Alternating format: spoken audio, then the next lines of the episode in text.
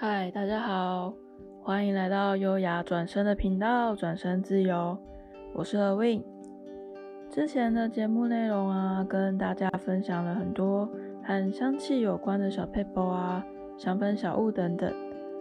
在准备这次的主题的时候啊，我发现啊，我还没有跟你们聊过台湾的香气呢。一般我们提到对台湾的印象，大多是美味的小吃。美好的风土民情之类的，那气味呢？台湾会让你想到什么样的香气呢？就像如果在精油圈，我们讲到保加利亚，可能会想到玫瑰；讲到法国，我们会想到薰衣草。那台湾，如果台湾有香气呢？你觉得什么气味能代表台湾呢？讲到台湾的气味，我发现啊。其实是会随着时代环境的变迁，或是不同的专业领域而变化。不同的时代有不同的台湾香气，很好玩吧？像乡民口耳相传的，台南连空气都是甜的，拿着竹签往空中挥一挥，就会得到棉花糖。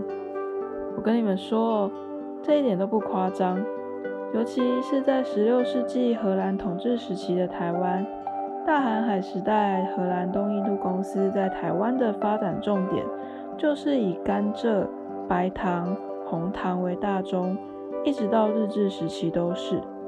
我们一起来想象一下，那时候的台南到处都是收割甘蔗和熬煮糖浆的糖布跟会社，想必空气中飘着甜甜的气味，可是会比现在的台南还要甜上好几百倍呢。除了甜甜的香气外，台湾在清朝与日治时代，樟脑跟香茅是蓬勃发展的主力产业。尤其是樟脑油的外销量啊，我们还曾经达到世界第一的位置呢。如果走进台湾的山林，四处坐落着樟脑寮，还有柠檬香茅的工坊。那时候的台湾，飘散的是浓郁的木质以及药草香哦。那随着时代的进步啊，开始有越来越多经典的民生品进入到我们的日常生活当中，像是凉凉的绿油精、百花油、万金油这一类的汉方膏药，或者像是因为疫情而再度风行起来的多功能阿嬷香、明星花露水，那流传百年的经典浓郁花香，我相信还是许多家族们的共同回忆哦。说到这里，我突然觉得香气根本就是看不到也摸不着的时间胶囊吧。光只是提到这些代表性与记忆点兼具的产品们，好像就已经能够闻到它们的气味喽。有趣的是啊，台湾的香气除了随着时代变化外，还会随着不同的产业领域而有所不同哦。例如，对于森林学家或植物学家们来说，讲到台湾的香气，可能就会是萧楠、红块、台湾香山这些土生土长的香气植物；而对于在地的台湾小农来说，可能反而是自家手把手养大的稻穗香、香蕉香或凤梨香。那当这些香气飘到了台湾的精致餐饮业时，厉害的 chef 们不分国籍。回归到土地与食材的连接，追寻起属于他们自身的台湾味。有的 chef 呢是拆解了台湾料理的元素，像是牛肉面啊、鱿鱼螺肉蒜、铁板牛排等等，重新再建构，变化出新风味来。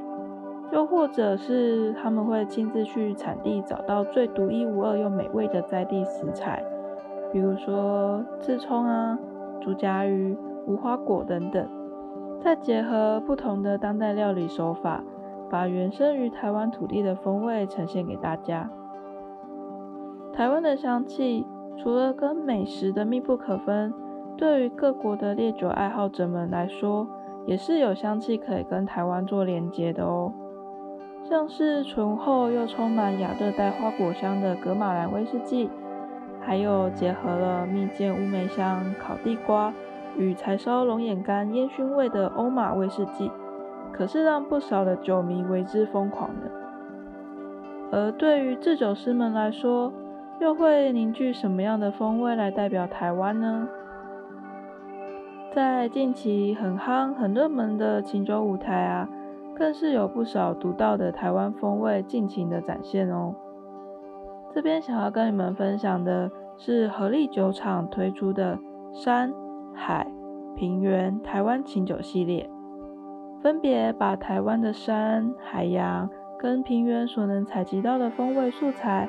萃取整合到清澈的琴酒液当中，像是山琴酒里面呢，就放了阳明山的梦中竹、高山茶，还有萧兰木等等，来呈现台湾高山森林的风貌。而他们在海琴酒里面呢，着重的是海岛的度假风情，里面放了很有趣的马祖淡菜、虎台、刺葱、马告。这些食材呢，打造出了一口缤纷灿烂的海洋世界哦。平原清酒，它们则是凸显了南投的凤梨、宜兰的野姜花，还有百香果，浓浓的热带水果风味，来带出台湾的人情味。你们听这些气味的元素，是不是开始觉得台湾这块土地孕育了很丰富又很精彩的香气宝藏呢？那我分享了那么多属于别人的台湾香气，也开始让我思考，我跟台湾有连结的香气会是什么啊？那对我来说，印象最深刻的台湾香气，应该会是传统市场的热闹气味吧。小时候常常会陪着妈妈或奶奶上菜市场买采买，那空气中有时候会有新鲜的水果香。清新，略带有点青草味的蔬菜香。当我们逛到鱼摊、肉摊的时候，则是会变换成生鲜的海潮味，跟淡薄啊温体肉的独特气息。哦，小时候最喜欢逛到的啊，就是熟食小吃摊了，各种不同的炸物啊、肉燥香啊、油葱酥香啊，这些诱人的香气总会迎面袭来，嘴巴还没有吃到。鼻子倒是已经先大饱一顿了，这就是属于我的和台湾这块土地在气味上最深层的连结。那你们呢？连接你跟台湾的香气又会是什么样的气味呢？欢迎你留言跟我分享哦。这是我这个月跟你们分享的香气内容。那这里是优雅转身的频道，转身自由。每次都有不同的职人分享很棒很棒的主题哦，欢迎追踪、分享、订阅我们的 Podcast。我是阿魏我们下次见。